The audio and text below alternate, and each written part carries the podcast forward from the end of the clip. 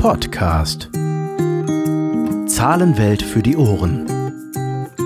Ja, herzlich willkommen zu einer neuen Folge in unserem Podcast Zahlenwelt für die Ohren. Ich bin Tobias Romberg. Ich führe hier ein klein wenig durch den Podcast und habe im Studio heute wieder Jochen Dickhoff, den Geschäftsführer von Zahlenwelt. Hallo Tobias, ich grüße dich. Freue mich, dass ich wieder mal bei dir bin. Du bringst ja immer ein Zitat mit und heute darf ich das endlich mal vortragen.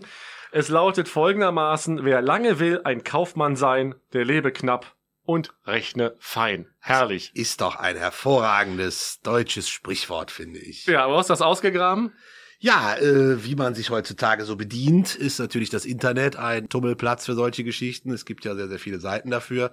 Und als ich dieses Sprichwort gelesen habe, da habe ich gedacht, ja, genau, das ist der Punkt. Du musst als Kaufmann in der Tat deine, deine Schäfchen ins Trockene bringen, sagt man ja auch so. Und du musst das Geld zusammenhalten, was du hast und musst dann auch mal gucken, an welcher Stelle kann ich was investieren, an welcher Stelle muss ich auch eventuell was investieren. Aber du kannst halt nicht wie der Prinz von Belmunda das Geld einfach aus dem Fenster werfen. Was für ein Prinz? Es gab da mal so einen Film in meiner Jugend, der Prinz von Belmunda. Also wir sind gleich alt, aber das ist in meiner Jugend irgendwie mir durch die Lappen gegangen. Ähm, am Ende geht's ja darum, wir haben jetzt ganz viel darüber gesprochen, wie wir Leute unterstützen, die eine Idee haben, die die ersten Schritte gehen. Wir sind jetzt etwas weiter und du sagst, es ist im Prinzip auch noch wichtig, wenn diese Idee geboren wurde, weiterhin da am Ball zu bleiben und auch vielleicht Beratung an Bord zu haben. Wie sieht das aus? Warum ist Beratung wichtig und warum ist die Begleitung auch noch wichtig in einer Anfangsphase? Also aus meiner Sicht ist der Punkt sehr wichtig dahingehend, dass du als Unternehmer, gerade wenn du am Anfang in deinem Unternehmen bist, dann hast du sehr, sehr viele Themen, die auf dich einprasseln. Und dann brauchst du für verschiedene Bereiche immer mal wieder jemanden, der sagt, lass uns nochmal diesen Aspekt beleuchten oder jenen. Und da ist es gerade am Anfang in einem Unternehmen wichtig, dass da jemand ist, der auch von extern nochmal drauf guckt. Wenn du dann das Unternehmen etwas länger schon am Markt hast, dann gibt es diese sogenannte Betriebsblindheit, dass sich irgendwann Dinge einschleichen, wo du einfach gar nicht mehr hintersteigst, weil du sagst, irgendwie ist das ja schon immer so gewesen. Und das ist dann eigentlich schwierig, weil sich dadurch einfach Kostenpositionen immer weiter aufbauen und du eigentlich immer weiter an Ertragskraft verlierst. Und das ist schade und da kann dir jemand helfen, wenn er von außen mit in dein Unternehmen reinguckt. Also haben wir den Newcomer, der vielleicht am Anfang die Begleitung braucht und nochmal auf alle Facetten guckt, weil schnell was vergessen wird. Und wir haben die Leute, die vielleicht schon lange im Geschäft sind, viel Routine haben, aber so in ihrem Trott sind, dass die ganze Sache vielleicht auf der einen oder anderen Seite einseitig wird und was unter den Tisch fällt. Ganz genau. Es ist eigentlich der komplette Unternehmenszyklus von der Gründung bis zur Abgabe kann eigentlich immer beratend begleitet werden. Das große Problem ist, dass an vielen Stellen Unternehmer der der Meinung sind, ich brauche keine Beratung mehr, weil ich weiß, was ich mache. Und die Unternehmer sind sehr oft fachlich extrem gut, aber verlieren manchmal den Blick für das Betriebswirtschaftliche. Und das führt dazu, dass sie vielleicht sogar ihr Auskommen als, als adäquat empfinden und sagen, das ist doch alles völlig in Ordnung, was meine Firma hier so abwirft. Aber es könnte halt eventuell auch wesentlich mehr sein. Ja. Und da sind wir dann einfach mit im Boot. Da können wir sagen, lass uns nochmal diese Kennzahl angucken, jene Kennzahl lass uns mal Vergleichswerte einholen, damit wir auch dein Unternehmen im Verhältnis zum Wettbewerb, im Verhältnis zum Markt einfach auch einschätzen können. Bist du da gut unterwegs oder eben nicht? Das ist im Prinzip die Begleitung durch Zahlenwelt, durch deine Unternehmensberatung. Wie kommt man überhaupt an den Punkt, dass so ein, ein Unternehmen, ein Verantwortlicher in einem Unternehmen erkennt, auch wenn das jetzt über Jahre gut gegangen ist, äh, sich Hilfe zu holen? Das Problem ist, dass diese, diese Proaktivität meistens nur dann zustande kommt, wenn es Probleme gibt. Bedeutet, ähm, du willst als Unternehmer irgendwie neues Geld investieren in dein Unternehmen und der Banker sagt, oh, jetzt müssen wir mal genauer hingucken, irgendwie ist ihre Wirtschaftlichkeit eigentlich nicht zu dem passend, was sie mir da gerade vorstellen. Lassen Sie sich doch mal, machen sich doch mal Gedanken dazu, wie Sie das Ganze betriebswirtschaftlich etwas solider wieder aufbauen können, um in die Zukunft zu kommen. An der Stelle kommen dann Unternehmer auf uns zu und sagen, Mensch, kannst du mir mal helfen, wie auch immer. Dann gibt es natürlich Situationen wie auch die momentane Corona-Krise, wo einfach der, der Druck immer höher wird und man feststellt, okay, ich kann eigentlich das Unternehmen nicht mehr wirklich halten und dann vielleicht als letzten Strohhalm nochmal zum, zum Unternehmensberater zu greifen. Aus meiner Sicht sollte man sich als Unternehmer immer mal wieder selbst überdenken und eventuell braucht man auch nicht wirklich immer direkt einen Unternehmensberater. Vielleicht ist es auch erstmal der Steuerberater, der helfen kann. Aber man sollte schon immer mal in Erwägung ziehen, dass andere Menschen auch andere Sachen sehen. Und dass es halt schon auch verschiedene Fachgebiete gibt und dass der Betriebswirt, der das halt mal irgendwann erlernt hat und auch schon Unternehmen beraten hat, dass der vielleicht einen etwas weitschweifigeren Blick hat als jemand, der wirklich in diesem Hamsterrad jeden Tag drin steckt. Das ist also dein Tipp, auch antizyklisch zu denken und zu sagen, also Leute, nicht immer nur dann drauf gucken, wenn es brennt, sondern auch mal in den fetten Jahren zu schauen, an welchem Rädchen können wir schon mal drehen. Absolut, weil genau in den fetten Jahren, wenn der Umsatz rennt, dann rennen ja normalerweise auch die Kosten mit.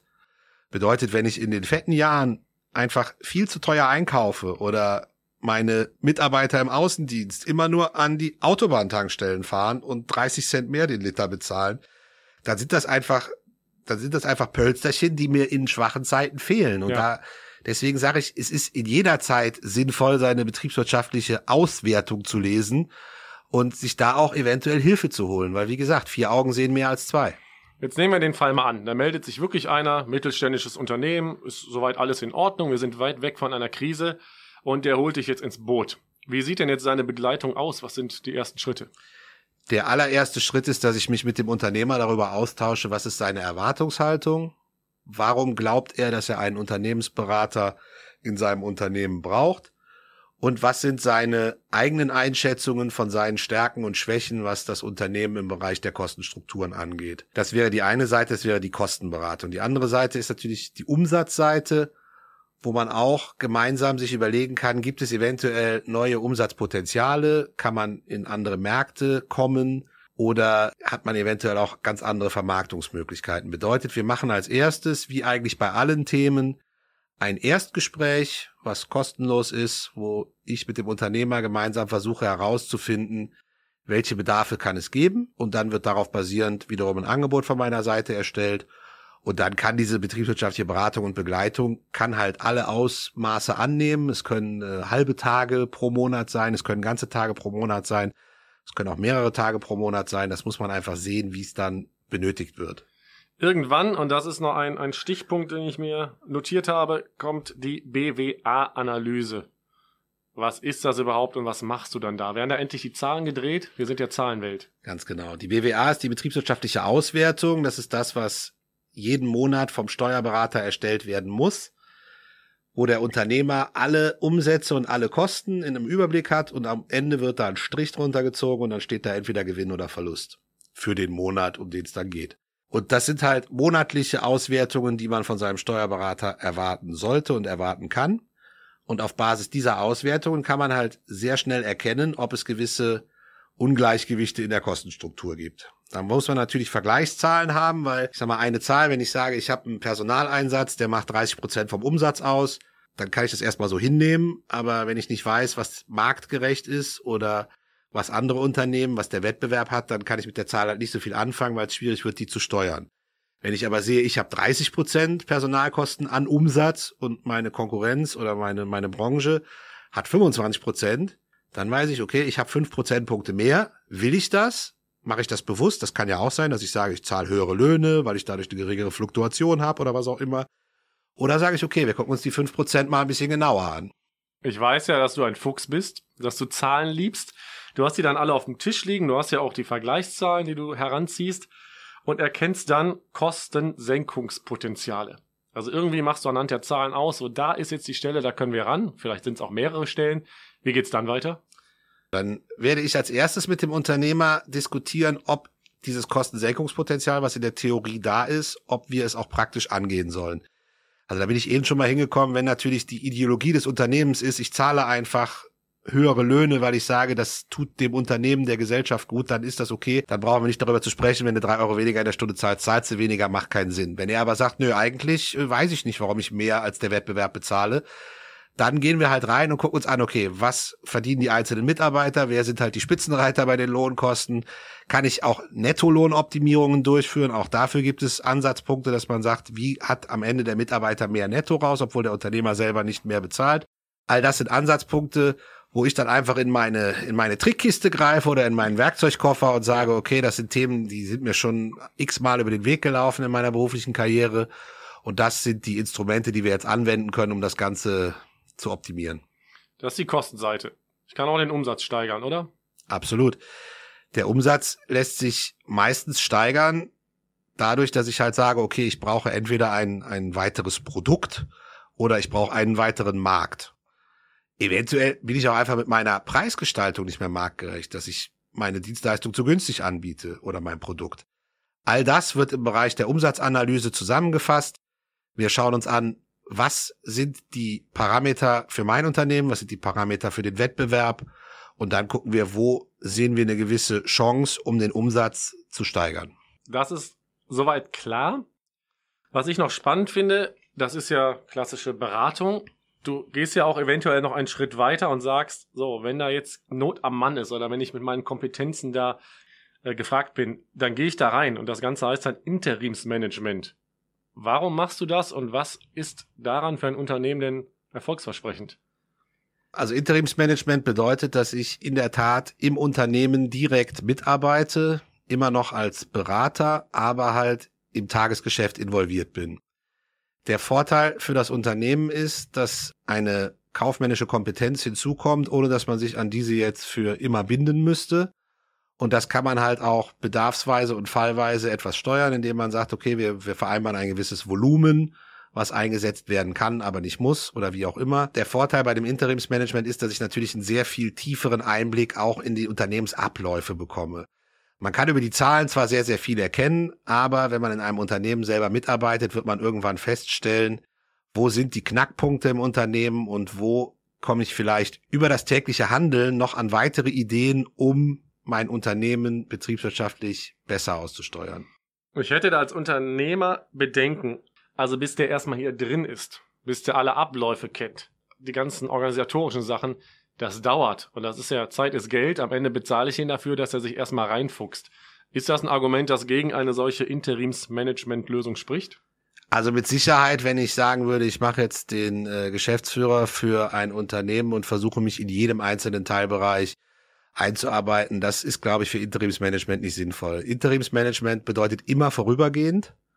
Das bedeutet, man muss auch sagen, okay, äh, ich will nicht 100 Prozent des Unternehmens kennenlernen, sondern ein gewisser Anteil reicht und ich konzentriere mich lieber auf, auf einige Felder, als zu versuchen, die Welt zu retten. Da muss man sich immer drüber klar sein, wenn man langfristig etwas verändern möchte, dann muss man mit Sicherheit das Interimsmanagement eher beiseite schieben. Dann kann man nur eventuell sagen, ich habe jetzt die Idee, das aufzubauen und der Interimsmanager, Schrägstrich Unternehmensberater hilft demjenigen, welchen der jetzt reinkommt, schneller aufs Pferd zu kommen. Aber wie gesagt, immer unter dem Aspekt der, der Kurzfristigkeit, kann man mit Interimsmanagement wirklich auch dem Unternehmer relativ schnell helfen. Und du hast auch Spaß dran, irgendwo so reinzugehen und dich darauf einzulassen. Absolut. Also das ist das, wo ich meine Stärken in der Vergangenheit immer entdeckt habe. Ich habe 13 Jahre für die Autobahn Tag- und Rastgruppe gearbeitet, habe dort sehr, sehr viele Betriebsübernahmen begleitet, äh, Betriebe, die wir dann selber weitergeführt haben. Am Anfang muss man halt erstmal sich die Strukturen etwas genauer angucken, aber man erkennt dann schon relativ schnell, wo Ansatzpunkte sind und auch da war es so, dass ich nicht 24 Stunden am Tag, 30 Tage im Monat in den Unternehmen drin war, sondern dadurch, dass es halt einige Betriebe waren, immer mal wieder mit den Betrieben zu tun hatte. Und da hat man schon festgestellt, dass man einfach auch sehr, sehr viele Übertragbarkeiten festgestellt hat. Also schon mal gut zu hören, du machst das auch nicht zum ersten Mal. Du bringst da eine Menge Erfahrung mit. Ich weiß, dass du sehr vielseitig bist. Und im äh, Vorgespräch hast du mir erzählt, dass du als Sparingspartner auch antrittst. Ich kenne das nur aus dem Boxen wenn ein Weltmeisterkampf ist, werden die, die Cracks vorbereitet, da kommen dann zwei, drei Jungs vorbei, die heißen Sparingspartner und lassen sich so richtig verdreschen. Ich vermute mal, das ist nicht das, was du unternehmerisch machst oder eine Unternehmensberatung. Nein, wir sollten nicht körperlich werden im Bereich der Beratung, das ist äh, eher kontraproduktiv, aber im übertragenen Sinne ist es genau das. Man muss sich auch mal als Unternehmer, muss man sich auch mal reiben. Man muss sich reiben mit irgendwem, mit dem man sagt, okay, das hat ein Ziel, dass ich besser werde und ich kann nur besser werden, wenn ich jemanden habe, der auch eine Herausforderung darstellt. Und das genau sehe ich im Bereich Sparingspartner, dass ich als Unternehmensberater dem Unternehmer einfach gegenüberstehen kann und wir gemeinsam versuchen können, besser zu werden. Und das ist manchmal schwierig, wenn ich als Unternehmer meine Mitarbeiter frage, was können wir im Unternehmen besser machen, dann trauen die sich auch oft nicht, Sachen anzusprechen. Und das ist halt das, wo ich meinen Vorteil sehe als Externer, dass man auch einfach mal sagen kann, und jetzt gibt's auf die zwölf, das hier ist ein Punkt, willst du den verändern? Ja oder nein? Wenn nein, ist das ja für mich völlig okay. Man muss sich aber der Sachen bewusst sein. Ja, und man kann sich nicht wundern, dass man irgendwie kein Geld verdient, wenn man aber dafür dann drei Maserati und vier Porsche im Fuhrpark hat. Ja, das ist halt so, so ein Punkt, wo, wo einem wahrscheinlich nie ein Mitarbeiter des eigenen Unternehmens sagen würde, hör mal, du hast doch viel zu viele Autos da rumstehen. Ich als externer Berater kann das natürlich sagen, ob es dem Unternehmer passt oder nicht, aber das ist das, was ich meine. Dann gibt's halt mal einen auf die zwölf, entweder für mich oder für ihn und dann kann man weiter gucken. Also wirklich schonungslos. Dann nimmst du dich Absolut. auch nicht zurück. Das ist dann dein Job, da einfach mal zu spiegeln oder zu zeigen, was nicht gut läuft. Genau das ist mein Job, genau da sehe ich mich auch und durch meine Branchenerfahrung kann ich da natürlich auch mit, mit einer breiten Brust antreten und sagen, so, das ist jetzt mein Eindruck. Ob der richtig oder falsch ist, darum geht's an der Stelle ja gar nicht, sondern es geht darum, das ist mein Eindruck, ich bin ein anderer Mensch als du, ich habe diese Wahrnehmung das, dann können wir darüber sprechen. Ja, und dann stelle auch ich relativ schnell fest, ist das ein No-Go-Thema? Dann kann man das ja auch wieder beiseite legen, dann habe ich überhaupt keinen Ja. Stress mit. Also ich muss jetzt nicht sagen, wir müssen unbedingt den Fuhrpark kleiner machen, aber man muss zumindest die Themen einmal angesprochen haben, um zu wissen, ist das jetzt ein No-Go-Thema oder nicht. Wir haben jetzt in der Folge 6, die allmählich zu Ende geht, gesehen, dass du wirklich breit aufgestellt bist. Wir haben jetzt diese vier Bausteine besprochen. Also wir wissen, du bist ganz früh dabei, wenn es um die Gründung geht, Gründungsberatung, wir haben den Businessplan etc. Und haben jetzt hier in dieser Folge nochmal gesehen, dass du auch sehr gerne bereit bist, ein Unternehmen länger zu begleiten. Auch wenn der, der Startschuss gemacht wurde, wenn die Weichen gestellt wurden, bist du einfach an Bord. Momentan haben wir ja ganz besondere Zeiten. Die Corona-Pandemie beschäftigt uns. Wir wissen auch nicht, äh, wie die Nachwehen aussehen werden, wer in Schieflage geraten wird. Wir wollen in der nächsten Folge, wenn du Lust hast, einfach mal drauf gucken, was bedeuten Krisen, was kann ich in solchen Krisen machen. Sehr gerne, da freue ich mich schon drauf. Ja, dann war's das für heute. Jochen, danke für den Plausch. Ich danke dir und wünsche einen schönen Tag.